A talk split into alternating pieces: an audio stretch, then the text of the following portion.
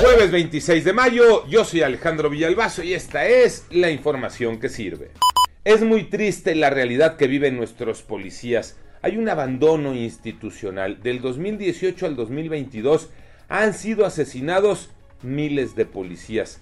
Uno por día. Y por si fuera poco, de armamento y equipamiento y salario. Mejor ni hablamos. Manuel Hernández. De diciembre de 2018 hasta el día de antier han sido asesinados en México 1.556 policías. La mayoría de las corporaciones no cuenta con la capacitación necesaria ni el equipo indispensable para combatir a la delincuencia. Por ejemplo, a pesar de la inversión que se ha hecho en el Estado de México, solamente se tiene un arma por cada dos elementos.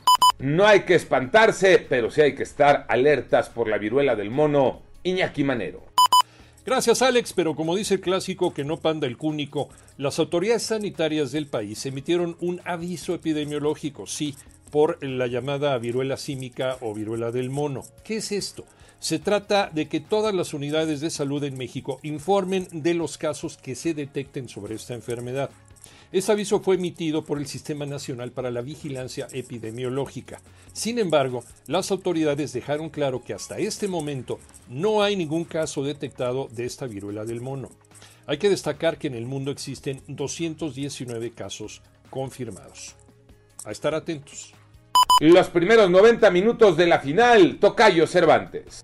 Así es, Tocayo. Esta noche se juega el primer capítulo de la gran final del torneo de clausura 2022 de la Liga MX entre Pachuca y el Atlas, quienes van a decidir a un nuevo campeón. Los zorros son dirigidos por Diego Coca y son los actuales campeones, pero Pachuca terminó como líder general. Su último enfrentamiento fue en la temporada regular de este torneo y el equipo de los Tuzos sacó los tres puntos del Estadio Jalisco, gracias a la solitaria anotación de Roberto de la Rosa. Solo se han enfrentado en una ocasión en fase final, pero no en una final fue en las semifinales del invierno del 99, en la que los Tuzos impusieron a los zorros. Hoy se escribe un nuevo capítulo y ya el próximo domingo conoceremos quién será el campeón.